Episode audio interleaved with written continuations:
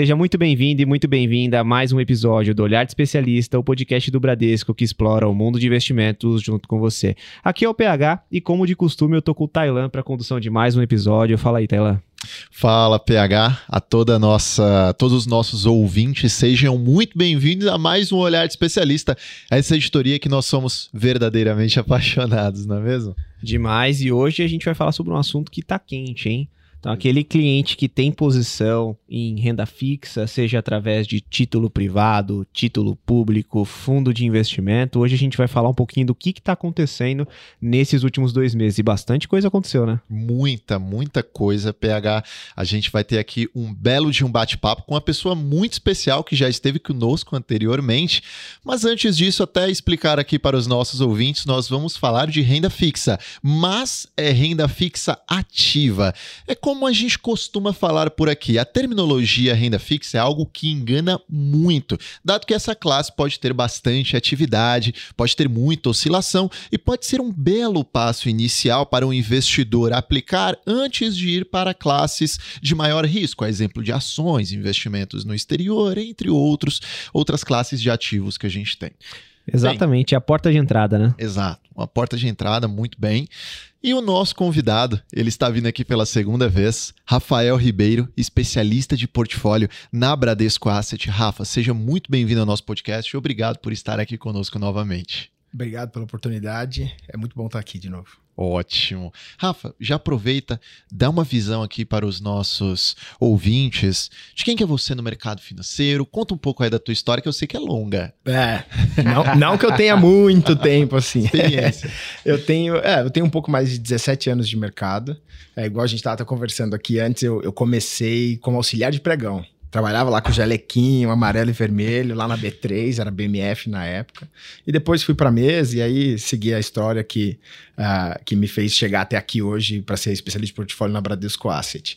Eu estou há um pouco mais de quatro anos na Bradesco Asset. Eu vim de fora, vim do mercado, fazer gestão de fundos de previdência. Então, tenho a experiência aí da previdência, tenho experiência do pregão, tenho experiência aí de mercado. Espero conseguir contribuir aqui com a nossa discussão, mas quem é o Rafael de fato, é, além do profissional, eu, eu sou pai, tenho só quatro filhos. Na nossa segunda gestação, é, a gente teve trigêmeos, então foi uma experiência inovadora, eu diria. É, a gente tem diversão garantida em casa. A Aline, minha esposa, ela sabe é, o quanto eu admiro ela no nosso dia a dia ali. Ela é a paciência da casa, então é, é a gente tem ali um, um ambiente bem legal dentro de casa. Eu adoro esporte. Meus filhos, o meu filho mais velho de 7 anos gosta muito de esporte também. E o problema para mim ainda é tempo, né? Eu gosto uhum. muito de surf, mas tem um bom tempo que eu não vou pra praia, porque as crianças ficam doentes muito fácil e a gente tá segurando. Eles têm três anos hoje. Uhum. Gosto muito de jiu-jitsu, mas o tempo tá escasso no dia a dia. Então, quando eu consigo, numa academia 24 horas, eu faço uma musculação ali, que é o que, o que dá. E a gente segue assim. Obrigado, gente. Boa, bacana. Nossa, então é, é jiu-jitsu, é surf, são quatro filhos Cara, trabalhando. Joga basquete. Joga basquete, é, é, Gente, é muita coisa, né? É Especialista de portfólio. Nossa. Não é tem 24 coisa. horas. Acho que o dia, dia dele é, é, diferente do nosso. é diferente, né, é diferente, diferente, do nosso. Bom, ele já antecipou, então, basicamente, os hobbies, né, Tailã? Então a gente já conseguiu conhecer um pouco Boa. mais Boa. do Rafa. Então acho que a gente já pode ir para o nosso assunto. Vamos lá, né? com certeza. Já mergulhar um pouco nesse contexto de renda fixa, que ela Boa. vem se provando, principalmente neste ano, que ela pode não ser tão fixa assim. Né? É. Então a gente vem passando por momentos de bastante oscilação, né, Rafa? Uhum. Principalmente Sim. nos últimos dois meses. E conta pra gente o que, que tá acontecendo, por que, que o mercado tá tão estressado assim? Legal. É, se a gente olhar, é, pelo menos esse ano, a renda fixa ela deu uma virada importante. Até porque uhum. a gente passou, até fazendo um paralelo aqui, a gente passou aí por anos, por dois anos, dois anos e pouco, onde os portfólios de risco renda fixa com papéis atrelados à inflação, renda fixa pré-fixada, bolsa, cre... Ah, o crédito foi muito bem, mas exterior, todo mundo tinha tido dificuldade de ter portfólios rendendo. Por quê? Porque a gente vivia um momento de risco, onde balançava bastante os preços, mas muito em função de uma mudança no ciclo.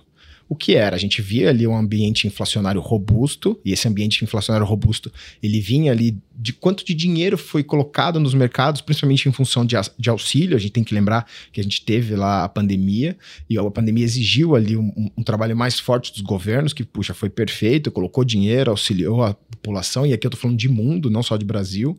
Só que devido a uma quebra na cadeia produtiva ali nas entregas, até mesmo base de insumos, e no final das contas um processo inflacionário mais robusto, desencadeado por tudo isso, a gente viu os preços se elevarem numa velocidade muito rápida. Por exemplo, Estados Unidos, pa países centrais, eles não sabiam o que era uma inflação. Para a verdade, eles sonhavam em ter um uhum. ambiente inflacionário. Quando falava de Japão, Europa, Estados Unidos, que eles estavam rodando com uma inflação muito baixa, eles falavam, puxa, quando aqui começar a ter inflação, o mercado vai andar. E, e por que essa lógica? Né? A gente tem que lembrar que a inflação, por mais parece uma palavra ruim para a gente brasileira, porque a gente já sofreu na pele a emoção de ter uma inflação alta, é, o, a inflação ela mostra ali um país em crescimento. O, o detalhe é o quanto que essa inflação está calibrada próximo às metas, que é o que é ali o que é observado pelos bancos centrais para ser acompanhado, capturado no longo prazo. E é onde a gente vai tentando ancorar um pouco as expectativas. E as expectativas do passado desancoraram totalmente e a inflação subiu demais. Hum. Qual foi o remédio? Amargo uhum. tomado ali pelos é, dado né, pelos bancos centrais para tentar equilibrar isso taxa de juros para cima. Então, a gente viu aquele ambiente de taxa de juros para cima. E quando a gente lembra de investimento, o que, que é um investimento no final das contas? Né? Ele é um fluxo de caixa esperado no tempo.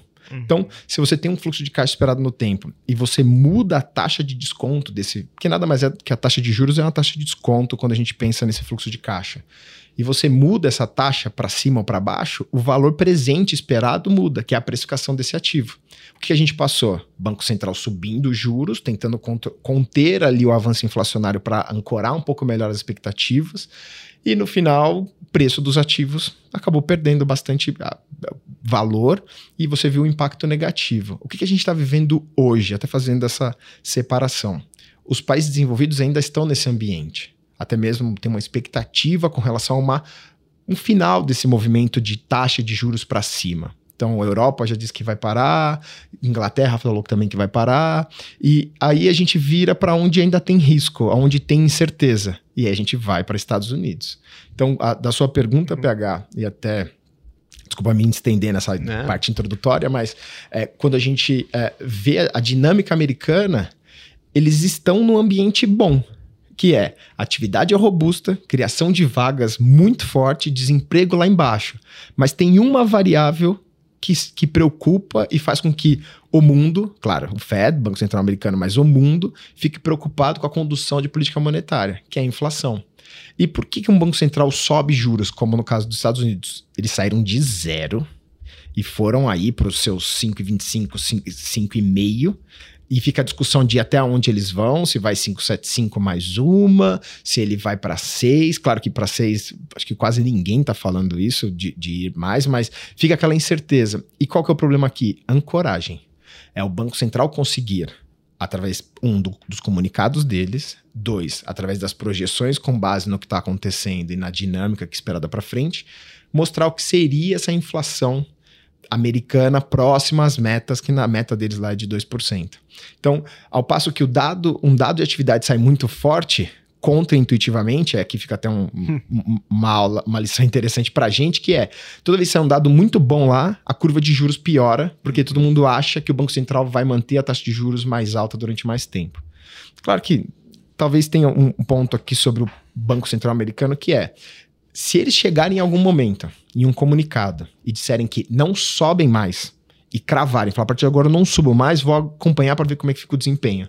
O mercado passa a trabalhar de formas diferentes. Quando ele deixa a porta aberta, até mesmo pelos comunicados, de tem espaço para mais uma alta, tem espaço para altas, puxa, o mercado fica aquilo que a gente chama de data dependent, que é sai um dado, reage, sai outro dado, reage.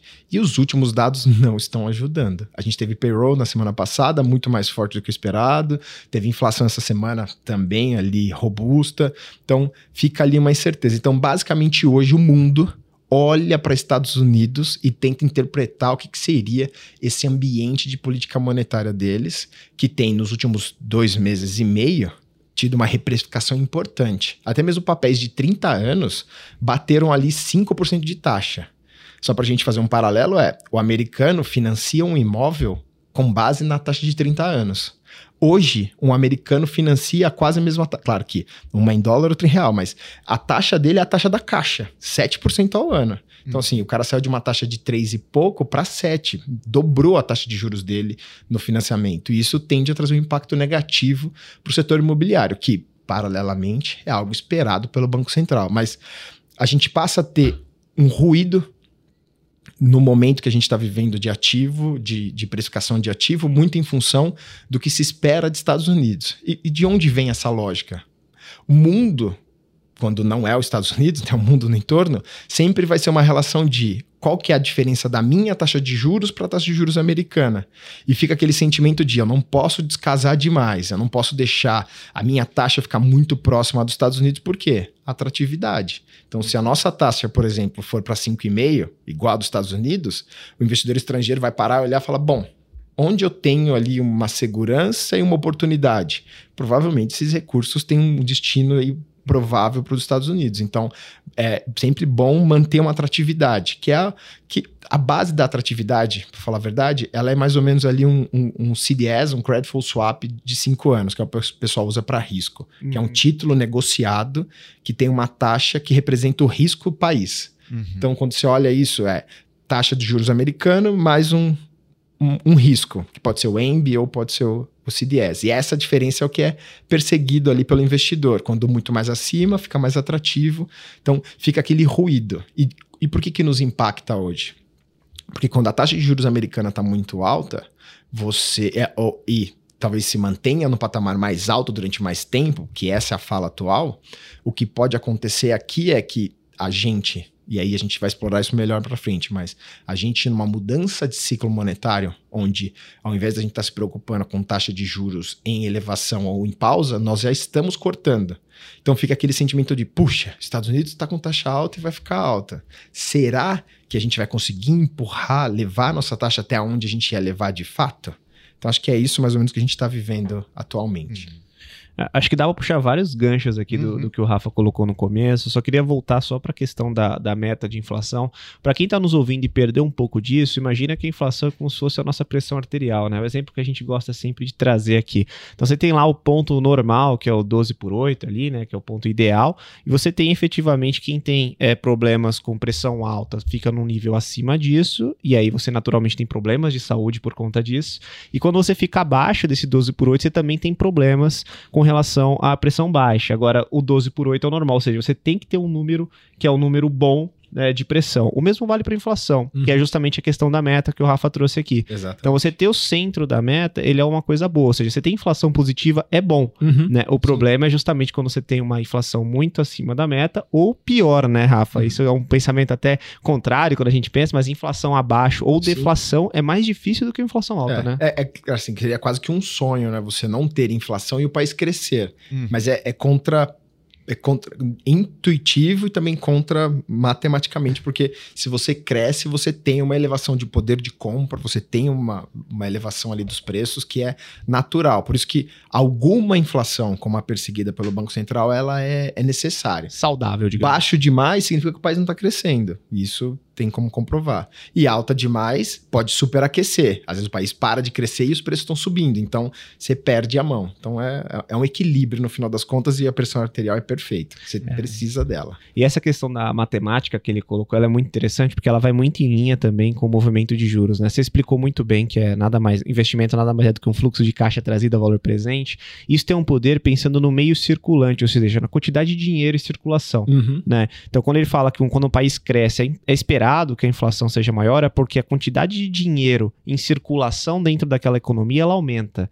Naturalmente, para você contrair, ou seja, tirar esse dinheiro de circulação, o Banco Central faz o movimento de um dos movimentos que pode ser feito, né, e é o principal, é justamente o movimento de elevar a taxa de juros, porque você sobe a taxa de juros, você atrai aquele dinheiro que está em circulação na economia para dentro do Banco Central e aí naturalmente você reduz a pressão sobre os preços. Então, só para deixar claro do porquê que esse movimento de juros ele foi feito, justamente como que funciona isso para retrair a inflação. Mas uma coisa que eu fiquei ainda com dúvida nesse processo é que assim, é, você colocou bem que o mercado ele está reagindo muito aos dados, né? Uhum. E a gente fala isso aqui desde o ano passado sobre os Estados Unidos. Então virou meio que uma novela mexicana acontecendo em território americano, né? Então a gente vem lá desde o começo do ano, vem um resultado de payroll, que é o relatório de, de, de empregos lá, mais forte que o esperado, os dados, os agentes reagem de forma negativa. Aí depois dá uma arrefecida, age de forma positiva. A gente vem tendo isso com bastante frequência. Só que a gente está num momento, e você colocou, de que o Brasil já começou a cortar a taxa de juros. Uhum. E a gente tem um contexto internacional que ainda continua muito reagente. Então você diria que o, a renda fixa aqui no Brasil ela está sendo mais estressada por conta desse movimento internacional do que efetivamente por alguma lição de casa que a gente não está fazendo aqui? É, eu acho que é, a gente tem uma combinação aqui. A primeira é o mercado ele tende sempre a exagerar os movimentos e o mercado eu coloco a gente, né?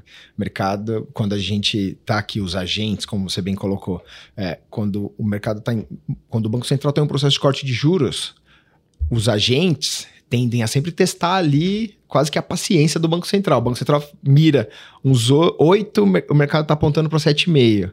O, Banco Central começa a mirar em, em 7,5, o mercado está apontando para 7. Então, o mercado sempre está tentando antecipar o movimento. E nessa de antecipar o movimento, acontecem exageros. O primeiro exagero que a gente viu, começando até lá do exterior, é que o ambiente inflacionário americano não, ainda não tinha ali é, é, é, um arrefecimento robusto. Você tinha, assim, uma desinflação, onde ela veio de um nível muito alto e ela já começa a se acomodar num patamar mais baixo, mas ainda está distante da meta. Então não, era um, não trazia um conforto ali para a gente acreditar que a taxa de juros fosse cair. Mas também tinha um sentimento por trás que era puxa, o Banco Central americano não vai subir essa taxa demais e acabar quase que, como a gente costuma falar aqui, é emburacar a economia americana, fazer a economia americana despencar só para conter a inflação. Então fica um sentimento, uma mistura ali de sentimentos hum. que levava muito investidor a aplicar a taxa de juros americana acreditando que houvesse corte para esse ano. Então assim, ok, tinha um sentimento, mas parecia exagerado o corte para esse ano. Agora não. Agora que está sendo dado ainda forte de atividade, que o Banco Central Americano está sendo mais duro na fala, o corte é só para o ano que vem. Poxa, gente, será que é tão assim exagerado o movimento? E, e é sempre exagerado. Agora parece um pouco mais lógico o exagero. Parece que, puxa, ok, corte nesse ano parecia forte demais mesmo. Mas pro final do ano que vem, talvez seja no começo do terceiro tri, quarto tri, então você já começa a ter um desenho um pouco melhor e a curva começa a se posicionar num nível um pouquinho mais, eu diria, aceitável. O mercado esperava, preços de mercado, tá? O mercado esperava corte de 200 pontos de, de juros no ano que vem, 2%. Agora só tem 50. Vai ficar até quando esse 50? Até a fala do Banco Central mudar. Puxa, isso pode acontecer daqui a dois meses, três meses, quando os dados começarem a ficar mais. numa tendência ainda de continuidade de queda. Então, esse foi o primeiro exagero. O segundo exagero é que, quando o Banco Central brasileiro, lá em agosto do ano passado, fez a última alta, e aí ele pausou as altas em setembro, naquele dia o mercado já começou. Quando corta, quanto corta, quanto corta, já vai cortar agora, quanto vai, até onde vai. E as contas, os cálculos começaram a vir para uma tendência de juros na casa de 10. A gente já chegou até, acho que ter no nosso cenário ali 10,5, 10. Agora a gente está mirando ali um 9, 9,5. Digo 9, 9,5 porque isso é constante. Então, provavelmente hoje o Marcelo Toledo, que é o nosso economista-chefe, que tem ali uma equipe muito robusta que acompanha inflação no Brasil, inflação, tem cada pessoa acompanhando cada uma das caixinhas. Então, a gente tem pessoas muito boas ali. O Stona, que é o economista responsável por é, inflação, ele é, o, ele é um dos melhores do Brasil. Ele fica, tem um índice que a gente acompanha, que é o top 5 do Banco Central. E ele está lá, sempre ali entre os cinco primeiros. Então, ele acerta bem. E aí eles estão sempre revendo. Então, é um negócio dinâmico. E aí eu digo ali entre 9 e 9,5, que é o que mais ou menos a gente tem discutido ultimamente. O mercado nessa de exagerar já chegou a levar a expectativa de juros para fechamento de 2024 chegou a levar para 8,70. Fazia sentido? Ok, a inflação vinha na tendência correta, talvez serviços ainda não traziam os, os sinais que tem, traz atualmente, os serviços vêm numa tendência mais de queda, que é basicamente um dos itens de inflação que mais preocupa o mundo, é o índice de serviços, que está muito forte. Então ele vem ali numa tendência de queda, então para o Brasil aqui você já vê uma, uma efetiva quanto que a, a política monetária tem, tem surtido efeito de verdade na atividade. Já esperamos ali uma moderação do crescimento para o ano que vem. Só que, ao passo que esse otimismo estava muito grande com relação ao Brasil, o mundo voltou a olhar para os Estados Unidos. E essa variação das taxas de juros lá fora voltaram a ter uma, uma correspondência um pouco maior com a, com a nossa dinâmica aqui. E aí você viu o nosso mercado voltar a acompanhar o movimento lá de fora. Então, todo esse, esse balanço, parte dele é exagero, parte dele é voltar para olhar para as coisas que a gente se preocupa ultimamente com gestão de risco, de portfólio. Mas tem um fator importante, talvez o mais importante com relação a esse ambiente no exterior, de variação de taxa e aqui no local. A gente fez um estudo, e aí quem fez, é, a gente tem uma área dentro da Bran que chama, da Bradesco Asset, que chama é, é, inteligência de mercado. Uhum. Eles sempre usam o nome em inglês, eu não, não vou usar o inglês. então, é uma área ali de análise de mercado, inteligência de mercado. Então, no final, o que, que eles fizeram? Eles fizeram um estudo que eles queriam entender o quanto que a taxa de juros, a, a variação da taxa de juros terminal e o, e o desempenho dos portfólios com taxa de juros brasileira, de curto prazo, correspondiam a uma variação de taxa de juros lá fora. E o que a gente percebeu? Percebemos que a queda da Selic ela é soberana para o desempenho do portfólio de renda fixa. O que pode acontecer, no final das contas, é que se talvez a taxa de juros americana suba mais ou fique muito mais tempo elevada, talvez ela possa mudar o nosso terminal. Hum. Ao invés de 9, 9,5, uma coisa para cima. Mas ela não muda o desempenho da renda fixa de curto prazo, que é onde majoritariamente a gente tem nossas posições hoje, porque quando eu divido a curva de juros entre curto prazo e longo prazo, você consegue entender um pouco a dinâmica de variação dessas taxas, onde no curto prazo eu estou olhando política monetária, inflação, expectativas, ancoragem. Longo prazo é estrutural. E aí vem mais um dado, você me perguntou, puxa, aqui no Brasil é, tem alguma coisa mais impactando tal? E aí você tem um, um ruído fiscal, uhum. que é o governo, e a gente sabe é, é, o, a aptidão dos governos e, e no mundo e pode ver Estados Unidos. Estados Unidos hoje sofre um problema fiscal, onde a direita fala que tem que gastar mais de outro jeito e a esquerda fala que tem que gastar de outro jeito. Ninguém quer economizar. Então, assim, não é um problema só brasileiro. Então, esse problema fiscal, ele é latente, acontece no mundo inteiro e a gente também tem aqui. Então, estamos passando por um momento de discussão de orçamento, que vai até dezembro. E isso tem trazido também uma certa oscilação, feito com que as taxas mais longas, que é o estrutural, que é o fiscal, elas têm um comportamento diferenciado, onde elas estão se elevando também nesse ambiente. Então você tem o curto prazo com política monetária, olhando um pouco dos Estados Unidos, e tem o longo prazo com fiscal, todo mundo se retroalimentando, porque quando o risco aumenta, todo mundo vai para uma direção única. Então você tem aí uma elevação como um todo. Bacana. Tem que estar tá tudo muito bem intrincado. É, como a gente renda costuma... fixa é difícil demais. Renda é, fixa é muito difícil. É. Costuma... A gente costuma dizer que renda fixa é mais difícil que renda variável. Porque renda variável, o preço está na tela. Toda hora você vê ali a alteração do, do ticker, né? O nome da empresa, aí você vê a alteração no preço em tempo real a cada segundo. Só entrar, enfim, no site da corretora. Agora, renda fixa é mais complicado. Esses movimentos de marcação a mercado, quanto que o título ele muda de preço, o que vai impactar, em qual vencimento não é mesmo? E a política monetária é uma coisa que, é, por essência, é uma política, então tem muita intervenção humana uhum. e tem muita intervenção uhum. também, claro, do lado econômico. Só que, assim, diferente de uma empresa que tem fatores específicos que acabam Sim. impactando, quando a gente fala de, por exemplo, decisão de taxa de juros, a gente está falando de uma política creditícia aqui no Brasil que pode ser impactada, a gente uhum. não pode ter um diferencial de taxa de juros tão grande em relação aos Estados Unidos, senão uh, dólares começam a sair aqui do Brasil. A gente não pode subir muito a taxa de juros, porque senão as pessoas começam a reduzir consumo, reduzir uhum. financiamento, a economia começa a sentir bastante. Então, é um trabalho bastante complexo esse que o Banco Central tem, é, o próprio Comitê de Política Monetária na definição. Sim ali da, das políticas a serem adotadas. Não, realmente é, é, um desafio grande e a renda fixa sobre renda fixa e renda variável, né? Eu digo que ela é tão difícil, eu diria até tão mais importante, e aqui vocês vão entender o porquê, porque, querendo ou não, o preço da ação, ele reflete a taxa de juros esperada lá na frente. Você vai trazer o fluxo de caixa da empresa para os juros que a gente está trabalhando. Uhum, é. É, então, se você não entende isso aqui que a gente está falando de renda fixa, fica muito difícil você fazer até mesmo um valuation olhando para o universo é. de renda variável, que é geralmente onde a gente tem os erros de precificação. É na hora que você faz a taxa de desconto lá dentro do valuation. E a renda fixa, ela é, como um todo, ela é a base Isso. Ele é a base dos portfólios do brasileiro, a maior parte dos recursos do brasileiro está na renda fixa, e ela é a base também da economia como um todo, porque mesmo uma empresa que emite uma dívida ou mesmo capta via emissão de ações, ela tem ali a taxa de juros como custo do capital dela, ela tem ali a despesa financeira, o serviço de dívida com base na taxa de juros. Então, esse momento que a gente passou de taxa de juros mais elevada, com o foco de manter a inflação mais acomodada, impactou o balanço das empresas, impactou o quanto de caixa eles gastaram para poder pagar a dívida no mês a mês. Coisas essas que a gente espera uma mudança significativa daqui para frente. É, e eu queria aproveitar só para deixar claro para o ouvinte, quando você fala curto prazo e longo prazo, pensando em vencimento, a gente está uhum. falando, por exemplo, curto prazo até 25, Ok. E o longo prazo a partir de 26, por exemplo? É esse o pensamento? É, ou você é, divide o intermediário ali? É que a gente divide o intermediário. Eu costumo não falar o intermediário, que a gente chama de barriga da curva. é, tem, tem nome para tudo uhum. na renda, na, no mercado. Mas é, é, se você olhar até uns dois, três anos no prefixado e até um, diria até uns cinco anos no atrelado à inflação, é, tá olhando ali um curto, curto prazo. prazo.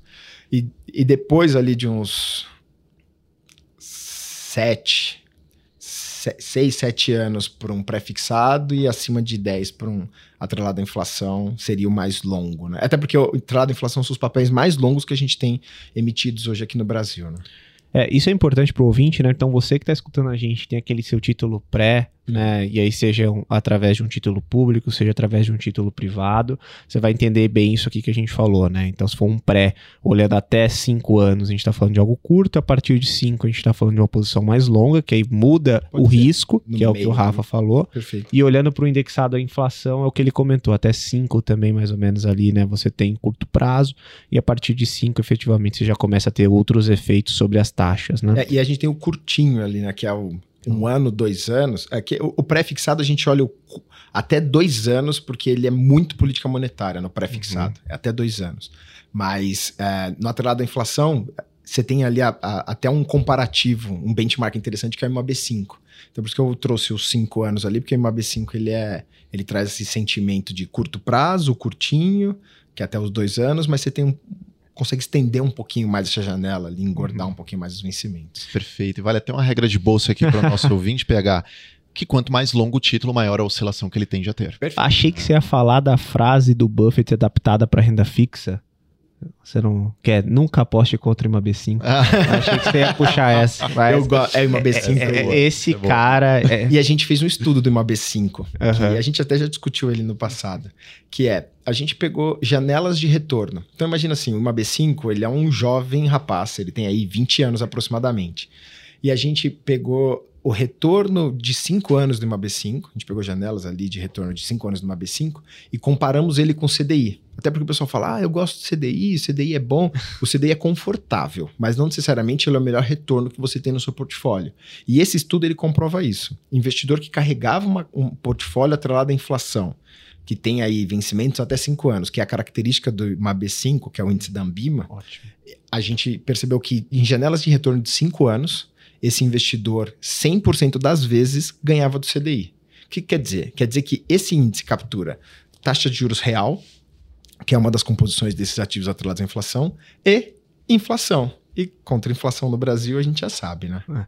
Então, é, você já explicou, né? Já fez o, o hum. trabalho aqui da Tecla SAP do que, que é o IMAB5. Ah, eu escuto muito vocês, ah, então já, já sei que foi. eu tenho que... já fez a tradução aqui pra gente. E aproveitando que a gente tá falando disso, né? De títulos atrelados à inflação, títulos pré-fixados, tem uma questão que geralmente é muito difícil, que é quando que você vai ter dentro da sua carteira mais posições em títulos pré-fixados, uhum. que são aqueles nominais que não têm variação de inflação, e quando que você vai ter na sua carteira mais posições a títulos atrelados à inflação? Perfeito. Eu digo, esse é um dilema que dá muito pano para manga. Uhum. Aí eu queria ver o que, que você pensa a respeito Não, disso. Essa parte é, é, a, é a mais legal, eu diria. Eu estava ansioso por, por, por, por essa hora.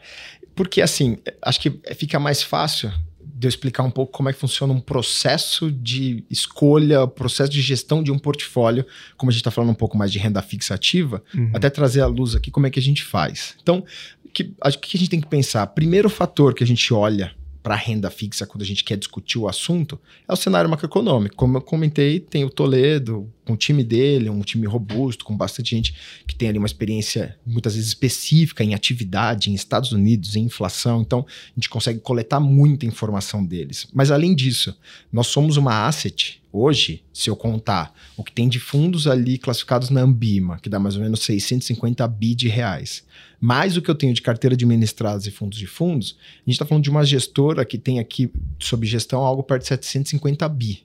Qual que é o nosso diferencial? Um, eu opero com o mercado. Então, para executar minhas ordens, eu, eu tenho ali uma forma de distribuí-las pelo mercado e o mercado quer também falar comigo. Então, a gente tem muita informação. Um, de um lado, onde a gente paga as consultorias, porque a gente precisa de informação específica e, e, a gente precisa ter demanda, demandar isso no tempo que a gente precisa. Mas do outro lado, eu falo com os maiores bancos do Brasil, que são teoricamente nossos concorrentes, mas nesse eu sou cliente dele. Hum. Então eu falo com os maiores bancos, os maiores assets, eu falo com asset independente, eu falo no exterior, tem consultorias que eu pago aqui, que eu pago lá fora. Nesses últimos dias de guerra, e é, puxa, é, é triste a situação humanitária que a gente está vivendo, a gente está fazendo call com as nossas consultorias, fazendo ali conversas desde o primeiro dia. Sábado, domingo, o celular não para. Segunda-feira eu lembro que eu fiz quatro calls, participei de quatro calls ouvindo o que estava sendo discutido, o pessoal trazendo informação para a gente, por quê? Claro, tem a, o fato humanitário que é é terrível, é difícil até uhum. tecer algum comentário sobre isso, mas tem efeitos econômicos que a gente precisa mapear. Um deles é a evolução do preço do petróleo, que pode desconstruir todo esse raciocínio e discurso com relação à inflação se acomodando no longo prazo, que é algo que a gente espera. A inflação tem uma tendência de queda, onde a gente entende que até o final do ano que vem você tem uma inflação mais acomodada. Então a gente precisa ter isso em tempo real para poder tomar nossa decisão. E o que a gente faz? É, a já temos a informação com relação ao cenário. O cenário ele vai dar a base para gente, a gente construir a tese de investimento. Então, quando eu vou entrar ali na tese de investimento, o que a gente tem? Puxa, como é o comportamento da renda fixa geralmente no ambiente de queda de juros no Brasil? Então é uma. O outro, como é que é o desempenho da renda fixa no Brasil num período de queda de juros, mas com alta de taxa de juros no exterior?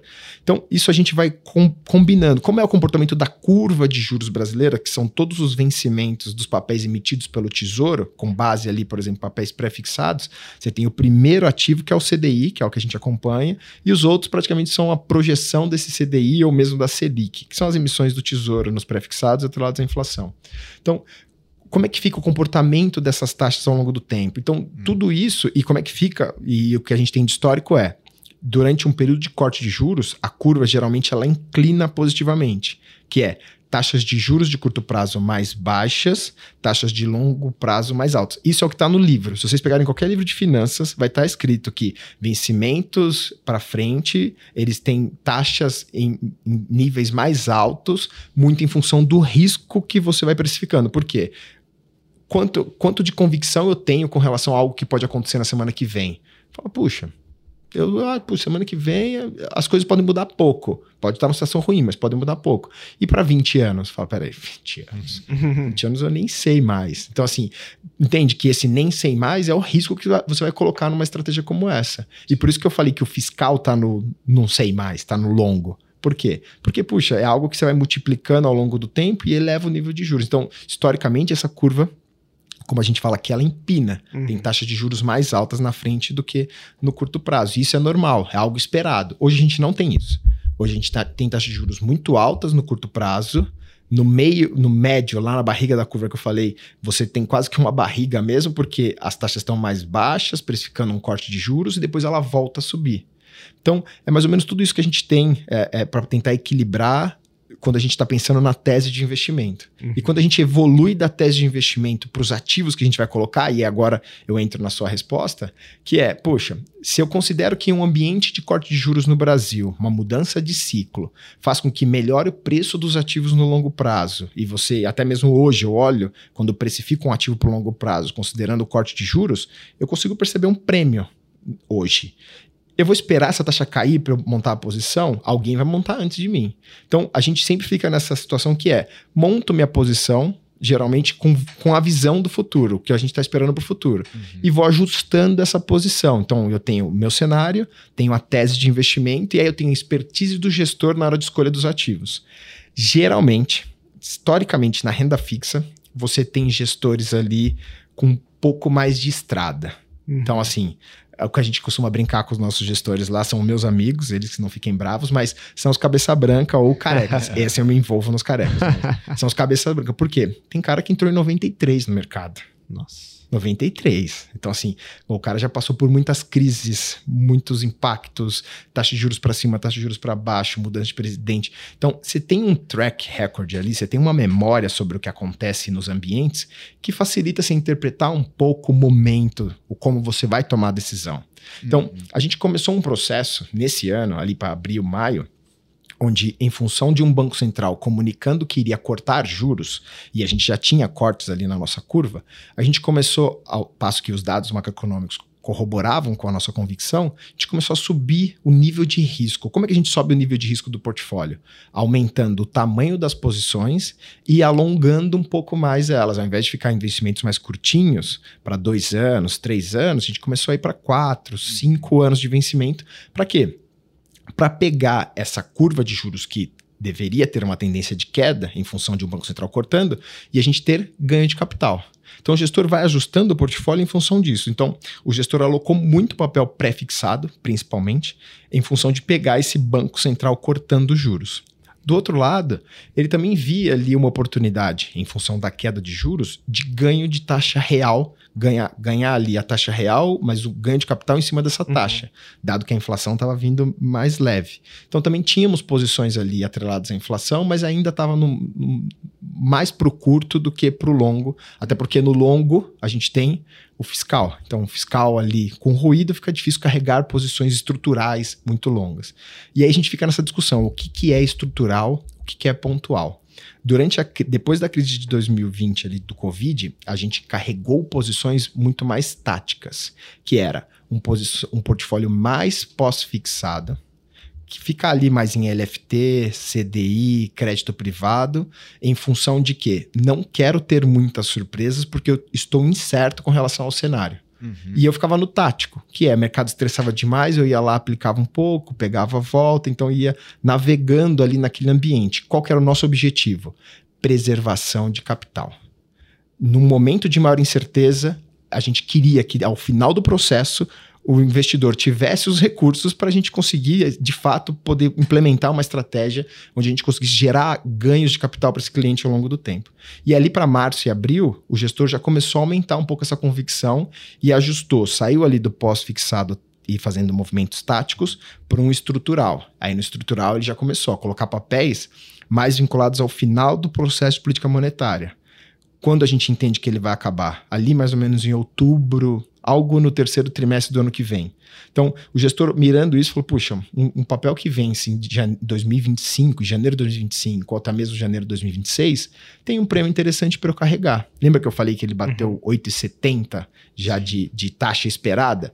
Nesse momento, o gestor olhou e falou: puxa, até onde isso aqui talvez possa ir? Então, muitos gestores começaram a tirar um pouco o nível de risco, mas ainda o estrutural é o mesmo. A gente tem uma brincadeira lá quando a gente está discutindo, tem várias brincadeiras, né? Mas a gente tem, a gente tem um, um, um ditado na nossa mesa quando a gente está discutindo renda fixa, que é o gestor está descendo a serra e eles põem uma Kombi porque coloca todo mundo e eles gostam de Kombi. Mas é, o gestor está descendo a serra com uma Kombi, ele está ali tomando cuidado com os buracos, porque, puxa, tá todo mundo animado, tá indo pra praia, mudou o mood, mudou o sentimento. Tá todo uhum. mundo mais animado com o ambiente que se aproxima.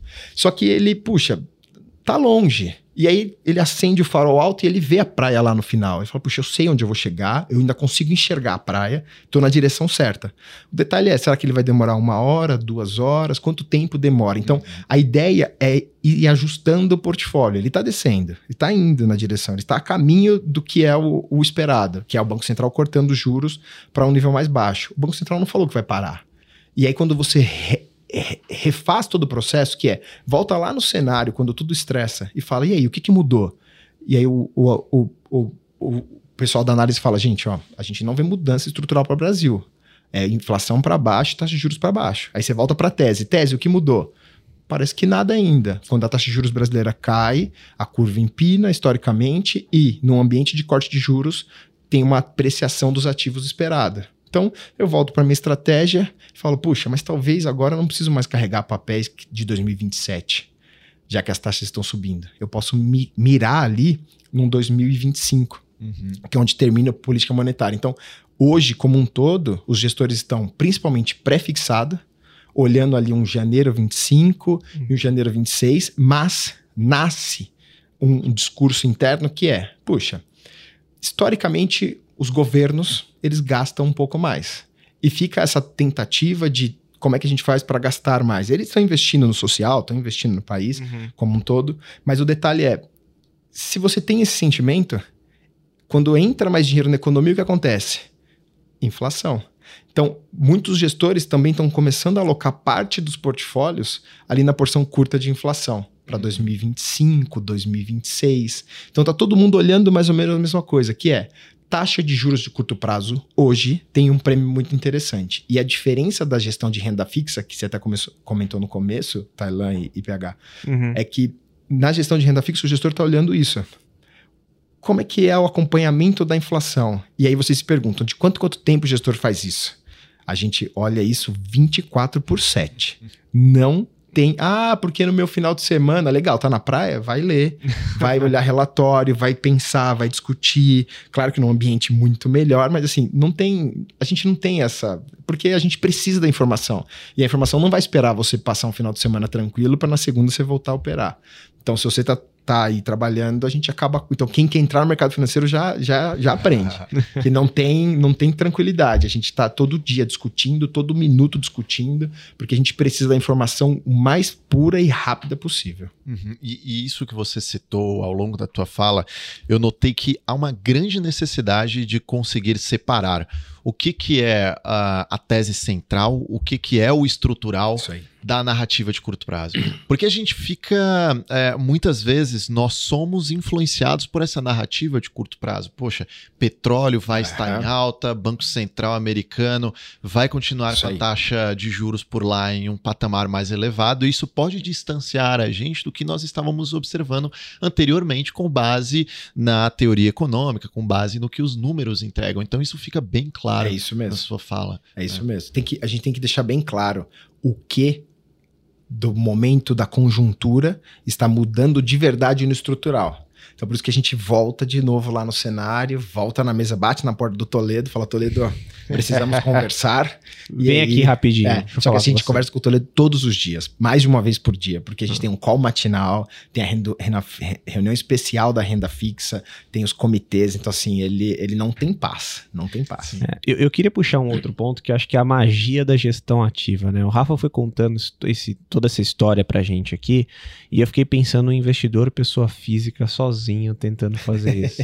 né, eu diria que é praticamente impossível, né? Então aqui ficou claro o que, que efetivamente uma gestão ativa faz e até uma coisa que a gente fala muito, né, que é o tal do você ficar tradando curva, ficar Sim. operando curva de juros, ele trouxe isso aqui na prática é mostrar efetivamente que a curva de juros, eu digo que ela é um ser vivo, né? Então ela tá ali, uhum. toda hora ela muda, ela se mexe e naturalmente, independente do movimento, se é para cima, para baixo, inclinação, desinclinação, que é o que Sim. tem como operar também, o gestor ele vai montando posições para capturar esses movimentos. Só que tem um outro ponto que é importante que as pessoas também é, deixam passar, que é sobre mandato de risco dentro do universo de renda fixa, uhum. né? Porque por mais que seja renda fixa, o gestor ele sempre tem um contrato que a gente fala, né, Rafa? Perfeito. Então, quando você entra num fundo lá, você meio que assina um contrato de risco, ou seja, você fala para ele, olha, eu quero que você invista, por exemplo, dentro do universo de renda fixa ativo, e aqui vamos colocar que é um renda fixa ativo que não tenha nenhuma restrição, então uhum. pode operar pré, pode operar inflação e tudo mais. Só que ó, você vai operar até certo nível de risco. Perfeito. É mais ou menos assim que funciona, né? Porque as pessoas não entendem muito isso no final das contas. Não, e isso é perfeito. O André Caetano, que é o responsável pela renda fixa da Bradesco Asset, ele tem um time com 10 gestores. Então, até para tentar entrar nessa parte do mandato, a gente toma isso com tanto cuidado que a gente tem times específicos. Tem um time institucional que está operando ali com seguradoras, fundo de pensão. A gente tem um outro time de estratégia de previdência que está olhando só isso só na renda fixa. Está olhando só previdência e eu tenho um outro time que está olhando o alta vol, que a gente chama, mas é, são os portfólios do varejo, que é onde o gestor tem um pouco mais de liberdade todo mundo está olhando a mesma coisa. Todos eles discutem as mesmas coisas. A única diferença é um pouco do comportamento do portfólio. Quando a gente pensa no mandato, nesse contrato de risco que você tem. No institucional, você está olhando muito mais a fundação ali, por exemplo, que ele tem um produto que ele oferece para o participante lá na empresa dele, que normalmente isso é, que é uma fundo de pensão fechado, onde determinou que a gente teria um nível de risco específico para tomar naquela estratégia. Então, aquilo ali já tem um, já tem um contrato, já está dado. Na Previdência, você tem um nível de risco que você percebe, mas a Previdência tem uma característica diferente. E aí, até aproveitando que a gente uhum. acabou de falar com o Estevão né, é. né, esses dias. Uhum. Então, você tem uma característica diferente, que é a expectativa de poupar para o longo prazo. Então, como você está poupando para o longo prazo, teoricamente você consegue segurar um pouco mais esse portfólio. Então, os gestores de renda fixa, eles tendem a ter uma cabeça um pouco mais estrutural. Claro que lá dentro mesmo a gente tem produtos específicos. Por exemplo, a gente tem o Atenas, onde no Atenas você tem o estrutural, onde o gestor vai alocar e ficar a maior parte do tempo alocado, ele faz ajustes, mas ele está mirando algo muito mais longe. E você tem o êxitos. O êxitos, gestor ali é mais rápido. Se ele viu que mudou muito a maré, ele tira o risco daquela porção que ele queria tirar, aumenta na outra parte, ou tira total o risco até ficar melhor. Então, cada um tem a sua característica. E no, na alta vol, que é, o fundo, que é os fundos de varejo, o gestor pode fazer day trade, o gestor pode fazer opções, faz mais opções. Os gestores, todos eles atualmente têm feito bastante inclinação de curva. Então, eles têm uma liberdade ali com relação à gestão do portfólio como um todo. Né? É, e até dando alguns nomes aqui, né, para o pessoal que está nos escutando, quando a gente fala de Prev, tem a questão do Atenas, que ele trouxe aqui, que é bem conhecido na nossa casa, e a gente tem o Multi-Índices Max também, que é um veículo, quando ele fala de varejo, é esse o veículo que a gente está conversando aqui. Boa. Então, efetivamente, eu acho que essa questão do contrato de risco, ela tem que ficar muito clara para quem está nos escutando, né? Ou seja, a renda fixa, ela também tem um limite de onde uhum. pode chegar. Uhum. E às vezes a pessoa fica, poxa, mas por que, que esse produto está andando conforme dessa maneira, né? Por que, que não está capturando? É o mandato de risco, uhum. é o risco que você contratou é na hora que você aplicou. É, eu queria agora puxar um pouco mais sobre as oportunidades. Acho que a gente Legal. discutiu um pouquinho já sobre isso, mas o que, que te chama mais atenção, Rafa, olhando para as oportunidades agora? Legal. É, de novo, a gente fez um estudo, até para tentar trazer um pouco de luz aqui.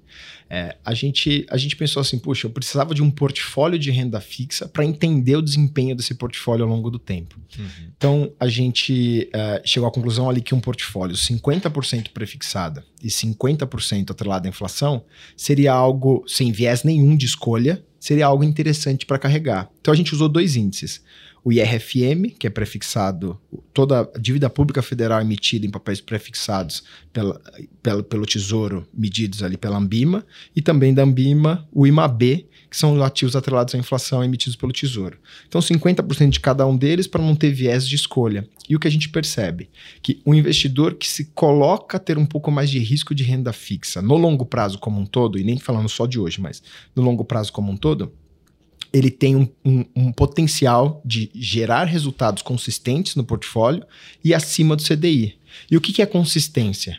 Algo acima de 70% de, de, acer, de acertos, 80% de acertos. Se eu pegar essa carteira, 50% prefixado e 50% atrelado à inflação, 97% das vezes, em janelas mais longas de retorno, como por exemplo um investidor que é capaz de carregá-la por 5 anos, ele vence o CDI.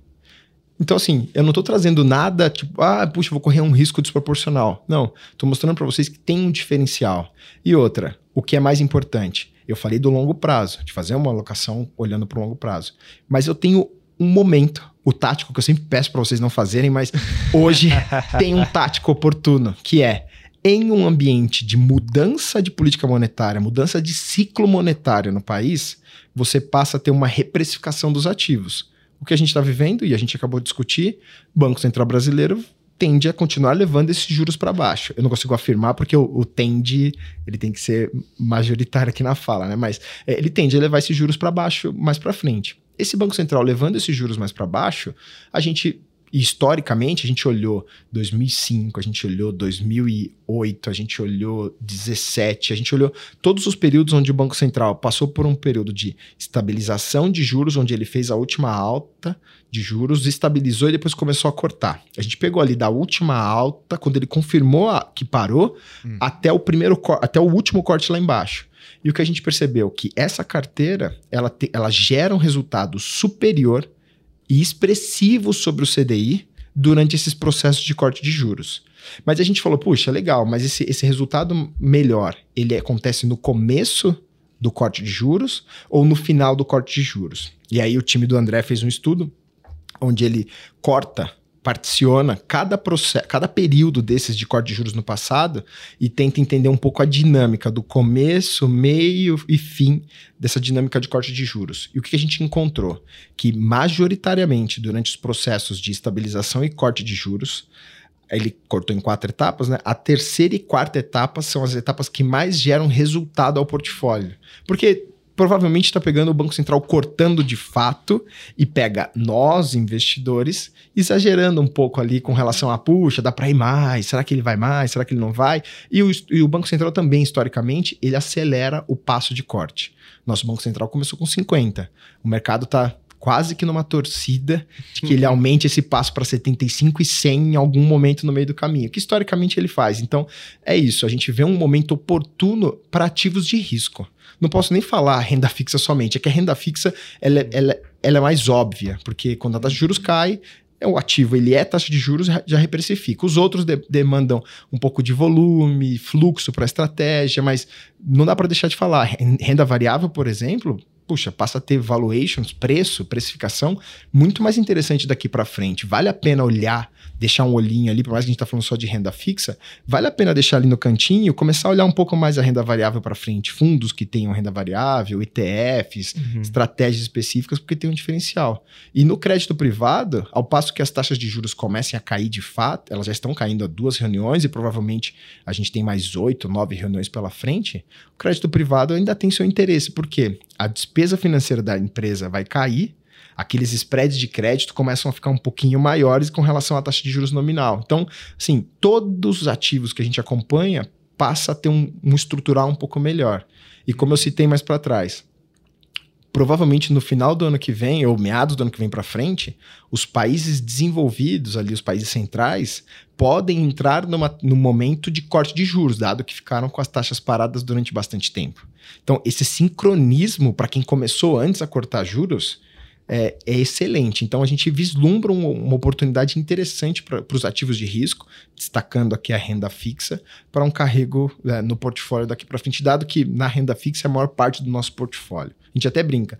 O investidor ele tem mais ou menos renda fixa, mas eu não conheço nenhum que não tenha nada. Falar, ah, não tenho nada de renda fixa.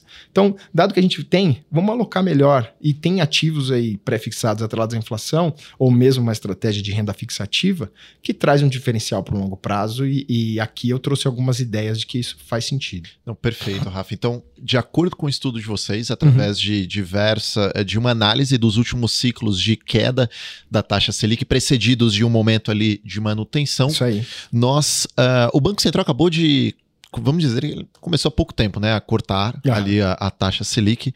A gente ainda não chegou naquele momento em que, de acordo com o estudo de vocês, é, esses ativos de renda fixa, exemplo do IMAB ou então do, IR, do IRFM, apresentam a possível melhor performance. Né? É. Esse momento ainda possivelmente está para chegar com esse gradual é, esse gradual corte da taxa Selic por parte do Banco Central local. É, o que a gente tem dito é o melhor está por vir. A gente viu aí um ambiente, um desempenho interessante desses portfólios prefixados atrelados à inflação em abril, maio, junho. Vocês viram, o desempenho foi Sim, muito, bom. muito bom. Ativos longos, puxa, rodando 15, 16, 17% no ano. Então, assim, uma baita evolução. É que essa, esse recrudescimento do risco, principalmente com essa evolução das taxas de juros lá fora, trouxe todo mundo um pouco mais puxa, deixa eu olhar um pouco melhor aqui, ver se está tudo certo mesmo, ver se é isso mesmo que eu quero, qual que é a estratégia. E acho que isso é um exercício bom para o investidor.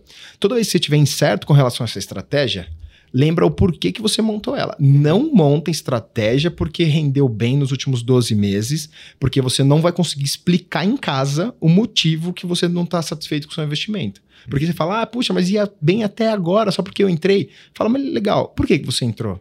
E eu falo para você, o investidor que entrou numa estratégia com a gente no começo do ano para olhar renda fixa ativa, o foco era o Banco Central corta juros e durante um período de mudança de ciclo, os ativos de renda fixa tendem a ter uma apreciação. Os dados macroeconômicos do lado de inflação corroboram com esse ambiente e a gente tem uma tendência positiva para isso. Então, assim, eu tinha um cenário E outra, eu tenho uma, uma possível estabilização, como a gente já vê em países europeus ali, uma possível estabilização do nível de juros. Então, a gente já começa a vislumbrar uma mudança de ciclo global.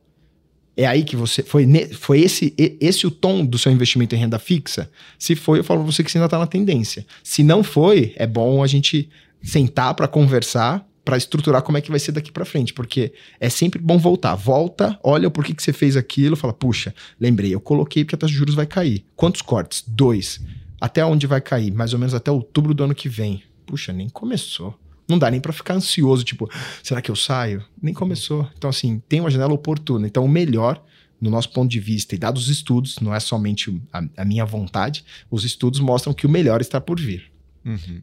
Perfeito. É, esse ponto ele é interessante, que a gente falou isso em alguns outros capítulos, né? Sobre na hora de você tomar a decisão de investimento, você investir com base em um objetivo que você tem, né? Claro, alinhando isso ao seu perfil de investidor, claro. mas sem efetivamente você investir por rentabilidade passada. Né? A rentabilidade passada ela sempre é um problema e sempre vai ser. A gente tem que sempre quebrar esse paradigma. Tem um estudo também, Rafa, que a gente fez aqui dentro da área, é, que você comentou, tá falando de alguns estudos que vocês fazem por lá, que foi justamente essa questão da gente observar os ativos que mais renderam recentemente Legal. e ficar, por exemplo, aplicando naquele ativo. Então a gente uhum. pegou lá desde 2008, todos os meses, e aí olhou o mês passado, putz, qual ativo que mais rendeu entre uma série de índices que a gente selecionou? Ah, foi esse ativo, então eu vou aplicar uhum. nele para esse mês. Aí Legal. acabava o mês e a gente falava, putz, qual que foi agora? Ah, foi esse. Foi fazendo isso. Ah. Quando a gente carregou isso, colocou efeito de imposto quando a variação era positiva e tudo mais, o retorno foi coisa de três vezes abaixo, por exemplo, de uma posição se você tivesse só carregado o CDI ah. ao longo desse tempo. Né? Então, efetivamente, se você ficar olhando o retrovisor para tomar decisão, historicamente isso não traz um bom Legal. resultado. Né? Legal. Isso é muito verdade, porque a renda fixa ela foi muito bem da passagem do primeiro semestre para o segundo semestre é isso. esse ano. Trouxe um retorno excepcional. Foi Aquilo chamou a atenção de muitas pessoas. Né? É, é, a tal da síndrome do objeto brilhante. Né? Acabou chamando a atenção do pessoal, o pessoal foi lá, aplicou. O mês de agosto e setembro foi um pouco mais complicado em função de todo este contexto global e local que a gente conversou uhum. por aqui. Mas, poxa, são dois meses. São dois meses. E outra, se a pessoa acreditava nos últimos dois meses que a renda fixa era um excelente ativo para carregar, hoje o que tá mudou? melhor. Não, é, tá melhor, a taxa tá mais alta. Você tinha uma forward, que era a taxa esperada para uma Selic, um CDI, no janeiro 25, que chegou a bater 8,70, chegou a bater 10,70 cara, você tem 200 pontos acima do que você tinha antes. Então, se o seu visual ainda é o mesmo, se você ainda tá indo pra praia lá de Kombi, você ainda tá indo para aquela praia e você tá vendo ela, puxa, só melhorou. Você só pegou um trânsito, mas só melhorou. Chegar... Agora acabou de abrir o trânsito. Exatamente. Só melhorou. É como se a Kombi tivesse parado por um momento, mas trocou é. um pneu ali, colocou um pneu melhor, agora ela vai mais rápido. E, e é o seguinte, é, é por isso que é tão importante a gestão profissional Sim, por trás disso. Perfeito. A gente tá falando de pessoas, o Rafa falou aqui de pessoas que estão no mercado desde 93, observando esse tipo de movimento. Eu não tinha nem nascido ainda. Olha, nem eu, muito menos. Que muito isso. Menos. Minha mãe nem tinha pensado em me ter. Mas a gente está falando de pessoas altamente especializadas observando esse mercado e, e, é um mercado que é dificilmente operado por pessoa física. Sim. É por isso que é tão importante a gente colocar isso nas mãos de profissionais de fundos de investimentos, é, de pessoas que realizam isso ativamente. Porque se um portfólio 50-50 teve um desempenho que teve acima do DI, como você falou aqui para gente, é, com um percentual de vezes elevado ali frente uhum. ao CDI, vencendo o CDI, imagina isso numa gestão ativa. Exatamente. O gestor ali está ali fazendo as movimentações no melhor interesse do investidor. Faz toda a diferença. Faz toda a diferença. Hum. É isso é, e um dado que é importante para corroborar toda essa visão que o Rafa trouxe dos estresses de mercado é que, por exemplo, a gente falou aqui de quando a gente tem uma visão de Selic para final de 23, o consolidado que é no, no, Boletim Focus, que traz a mediana de mercado, uhum. que a uhum. gente tem aqui dentro da visão da Asset e também a visão do nosso departamento econômico aqui, que é do DPEC, é efetivamente uma taxa ali a 11,75. Quando a gente olha aqui, eu tô com o gráfico aqui na tela, né? Você olha o janeiro 24 do DEI futuro, ele está operando a 12,20. Então tá tão estressado o negócio, tem uma coisa tão forte uhum. que mesmo um vencimento tão curto, ele já opera com uma possibilidade de ganho. Então é, é efetivamente esses ruídos eles reduzirem. E antes da gente caminhar aqui para o nosso encerramento, para nossa conversa de elevador, eu queria só passar um pouquinho sobre como é que tá a visão dentro da Bradesco Asset, uhum. Rafa, e aqui eu tô te pegando de surpresa, Opa. é com relação ao que vem acontecendo no Oriente Médio. Você comentou claro. que vocês passaram por algumas calls e tudo Sim. mais, questão de petróleo, uhum. né? É, teve alguma mudança na visão estrutural ou ainda é muito cedo para a gente pensar nisso? Porque a pessoa que está ouvindo deve estar tá pensando isso é, lá no fundo, né? É difícil, é difícil até porque esse, esse é um evento que ele tem uma, uma probabilidade ainda baixa, mas com uma possibilidade de escalabilidade enorme. Então, assim, é, a qualquer momento que você olha o noticiário, você vê, puxa, tal país está começando a falar, o outro país não sei o quê, tal, tal pessoa pode entrar. Então, você fica naquela incerteza. É difícil conseguir precificar, até, até dada a distância. A gente tenta falar com o pessoal que está mais próximo para entender um pouco a dinâmica. Mas, basicamente, o que mais chama a atenção é o desempenho do petróleo. É o desempenho do petróleo. Então, isso, uhum. isso provavelmente é, vai ser o, o artigo de estudo daqui para frente.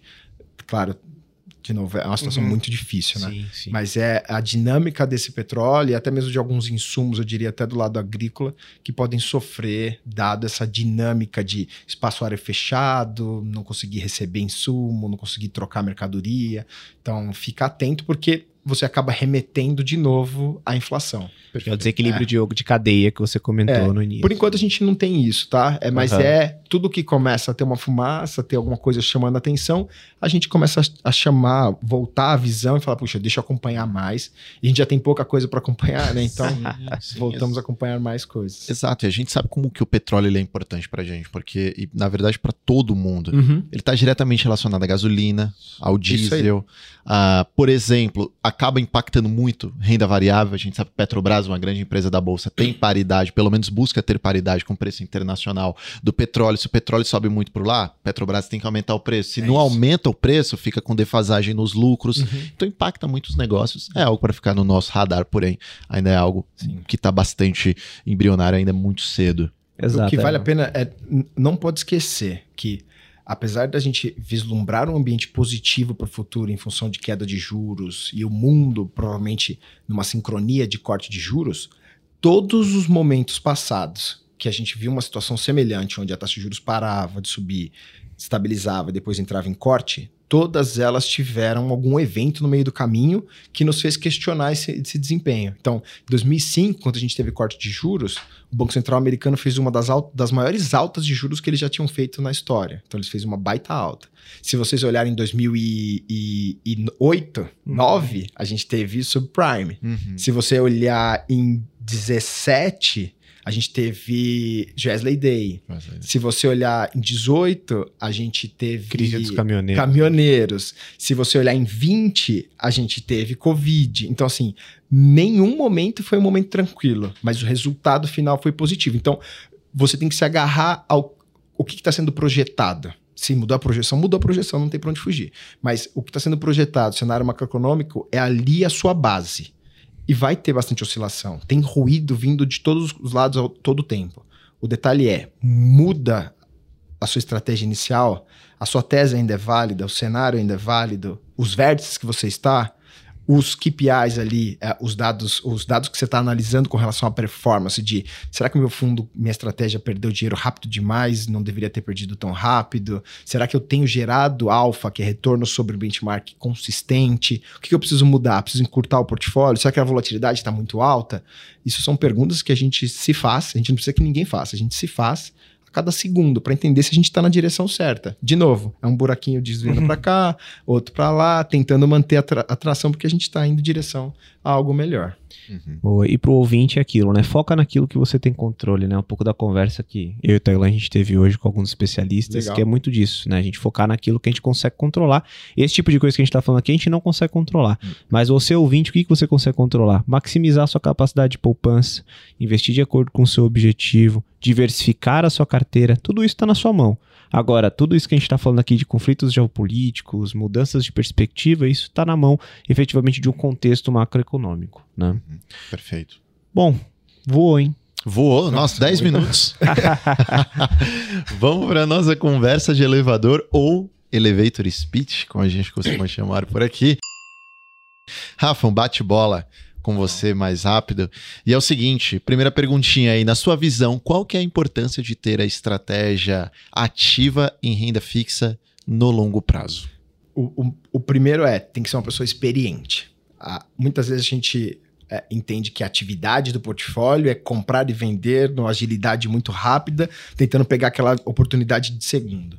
E muitas vezes a, a gestão ativa de portfólio ela está no ajuste de trajeto, está no, no sair da posição no tempo certo, muitas vezes quando já maturou a estratégia, porque quando a gente entra numa estratégia, a gente tem um ponto que a gente quer chegar. A estratégia já maturou? Ela já entregou o que a gente esperava? Será que vale a pena reduzir? Ou será que está mudando tanto o cenário e está mudando tanto os preços que vale a pena tirar do portfólio? Vale a pena encurtar? Por que, que eu compro um pré-fixado até um ano, até dois anos, até dez? Um atrelado à inflação de 2060 e não de 2028. Hum. Porque você tem ali uma parte de experiência com relação ao momento. Então, a renda fixa ativa, ela leva o gestor a um ambiente de, no futuro, claro, quando bem encaminhada, de geração de resultados consistentes ao longo do tempo, por uma estrada um pouco menos esburacada, porque o gestor vai tirando um pouco com o objetivo de, em partes, dependendo do momento, proteger mais o portfólio e, e proteger ali é, a preservação de capital, né? Uhum. tendo a intenção que o, investidor permaneça conosco e tenha uma jornada interessante, mas também a geração de resultado consistente. Então, é uma pessoa historicamente experiente, ele sabe ali é, o porquê que ele está fazendo, sabe até onde pode ir e ela acerta muito mais do que erra. Então, isso suaviza e é o que a gente gosta de acompanhar. Isso suaviza um pouco os riscos dos portfólios nesse longo prazo. Bacana. É o que a gente fala, né? O gestor, na verdade, ele não vai acertar 100%. A ideia dele é sempre ficar um bom gestor é no 60, 40, 70, 30. Acertar mais, acertar é. mais com tamanho maior do que quando você erra, porque aí o resultado final é uma geração de alfa consistente ao longo do tempo. Uhum. Excelente. E uma indicação, Rafa, de um livro, filme, série, paper, Boa. enfim, tá liberdade poética total aqui para você. Por mais que a gente tenha falado aqui um bom tempo de renda fixa, renda fixa, renda fixa. Eu tô lendo um livro que ele é a, é a primeira a, a, primeira recomendação na lista de recomendações do Warren Buffett, que é aquele Outsiders, hum. que ele fala de oito, oito CEOs não convencionais. Assim, muitas vezes eram pessoas fora do mercado ou recém-formadas, com uma cabeça totalmente diferente, e eles foram cases de sucesso que até hoje as pessoas estudam. Então, acho legal até para ver um pouco sai um pouco do nosso dia a dia aqui uhum. e vê um pouco a cabeça das pessoas. Você vai falar, puxa, essa empresa cresceu demais. E aí depois você vai olhar do outro lado e fala, cara, quem cresceu demais foi esse cara aqui, que não tinha uma cabeça nem parecida com essa. É tão fora da caixa, né? Fora da caixa total. E é bom pra gente se perguntar se a gente tá no caminho certo, o que, que a gente quer, como a gente quer. Então tá sendo uma bela aula aqui. Tem vários comentários do Warren Buffett durante o livro, assim. Legal. Então é bem legal. Bem legal. Ótimo. Boa. E tem algum fora, totalmente fora de mercado financeiro, que você tem uma recomendação para trazer? Puxa, eu tenho assistido muita série. então, Pode ser, manda uma se tiver é, uma aí. Puxa, tem que. Alguma biografia, alguma. algo do gênero? Não, não, eu tô assistindo coisas meio. Meio totalmente. Fora. É, eu, eu, ah, tem que dar uma desligada, em né? Casa, Rafa? em casa, cara, eu, eu saio totalmente da caixinha. Eu adoro Star Wars. Adoro Star Wars. e eu tô assistindo um último seriado do Star Wars com a Soka, que ela era aprendiz do, do Anakin. Então, é assim, tô fora da caixinha total, porque quando eu tô em casa, no meu tempo livre com as crianças ou com a minha esposa, a gente Cara, eu saio total ali da lógica. Poxa, Poxa legal, você hein? tirou as crianças da galinha pintadinha levou pro Star, Star Wars. Cara, hein? eles adoram, ainda mais por causa dos barulhos. A gente apaga a casa, assim, as luzes, o som.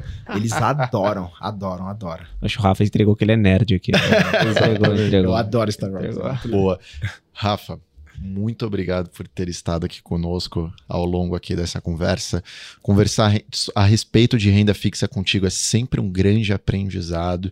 Assim, cara, você tem muito, é, muito conhecimento a entregar. Não tenho dúvida aqui que os nossos ouvintes é, vão escutar esse áudio, vão aprender bastante, vai passar super rápido, um papo super descontraído contigo. Você deu um panorama histórico, explicou a situação atual e o posicionamento que vocês estão tomando lá na Bradesco Asset. Então, em nome do Departamento de Investimentos, agradecer por essa hora aqui que você passou conosco. Legal. Sei que também não é fácil tirar ali você do dia a dia, da gestão, mas, cara, muito obrigado por estar aqui. Eu agradeço de verdade a oportunidade. É, é, muito bom estar aqui de novo. É a segunda vez que eu venho. E na terceira, como vocês sempre pedem, com certeza. vocês vão pagar o almoço. Ah, é e o pessoal tá invertendo, né? Cara, não, é. e ele é um ouvinte assíduo, hein, cara? Eu escuto, é, cara. É, ouvinte assíduo. Eu escuto, eu escuto. Poxa, Rafa, brigadão mesmo. E você que está nos ouvindo, não esqueça de curtir esse conteúdo, comentar no Spotify, dá para comentar também. Então deixa um comentáriozinho lá e compartilha com aquele amigo que gostaria de saber mais sobre o que está acontecendo dentro desse universo de renda fixa. Lembrando que para acompanhar seus investimentos no Banco Bradesco e outras instituições financeiras, baixe o Investe Mais Bradesco na sua loja de aplicativos. É uma forma prática de visualizar os seus investimentos, um verdadeiro consolidador. Esse foi mais um episódio do Olhar de Especialista, o podcast que explora o mundo de investimentos junto com você. Valeu!